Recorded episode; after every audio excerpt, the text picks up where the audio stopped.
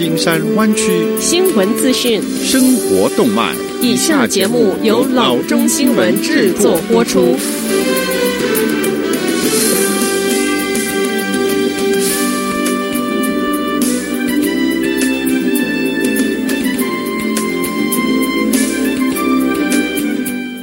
各位听众，大家好，欢迎来到老中广播电台的节目，我是君君。我们首先来关注今天的旧金山湾区地方消息。长久以来，被消费者不断报告说货架空荡荡的三 C 卖场 Fries Electronics，于是一月十日又宣布了一个坏消息，他们是要收掉历史悠久的 Campbell 卖场。总部位于 Sunnyvale 的这一家电子产品大型连锁店，是透过一条推文宣布这个消息的，说收掉它是为了在不久的将来可以重新利用这个空间。该公司接着表示，我们将在附近的 San Jose、Sunnyvale 和 Fremont 卖场继续为您提供服务。虽然不知道这场瘟疫是否有加剧这一家过去的三西零售大王的凋零，但自线上购物越来越普及。之后，Fry's Electronics 便开始有个不确定的未来。也就是实体店面零售业务已经被结构性的冲击，而 Campbell 的关门则是把问题台面化。也由于 Fry's Electronics 的卖场货架没有补货的情况，在全国各地被消费者发现有一段很长的时间了。届时，该公司过去曾经表示将进行重组，然后采取寄售的模式来继续求生存，但是在收掉一家弯曲的卖场，证明此策略并未奏效。下次消息：PayPal 于十一月十二日宣布，美国的用户想要购买、持有与贩卖加密货币，不必再苦盯着候补名单排到哪儿，因为从这天起，全美用户一体试用这个新的服务。该公司表示，未来几天，美国用户们就会收到这方面的通知。在十二日以前，只在美国某些城市或地区做试点性的开放，但感兴趣的用户实在是太踊跃了，因此开放排序名单无法满足大家的需求。该公司决定一次性全面开放。此外，PayPal 表示，由于客户的需求也变大了，所以将每周加密货币的购买限额从一万元调高到两万元。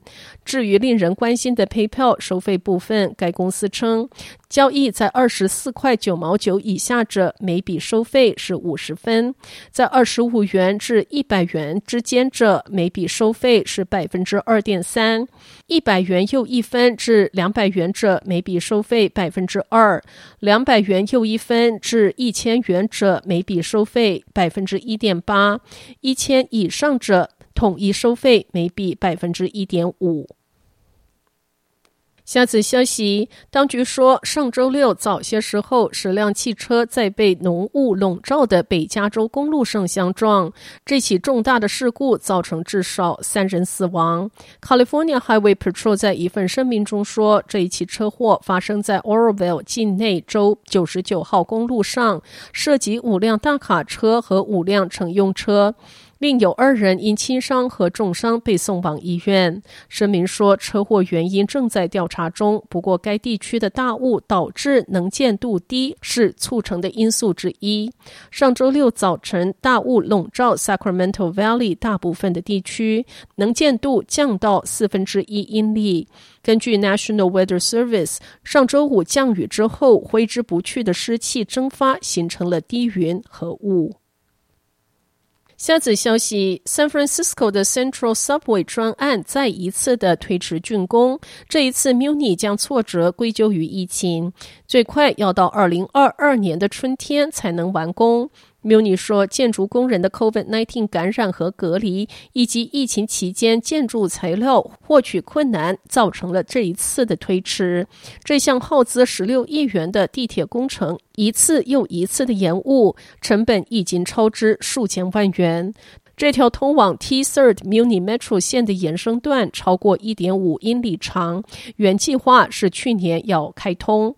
作为 Muni Metro 轻轨的延伸，它从唐人街底下穿过，链接 King Street、SoMa 和 Union Square。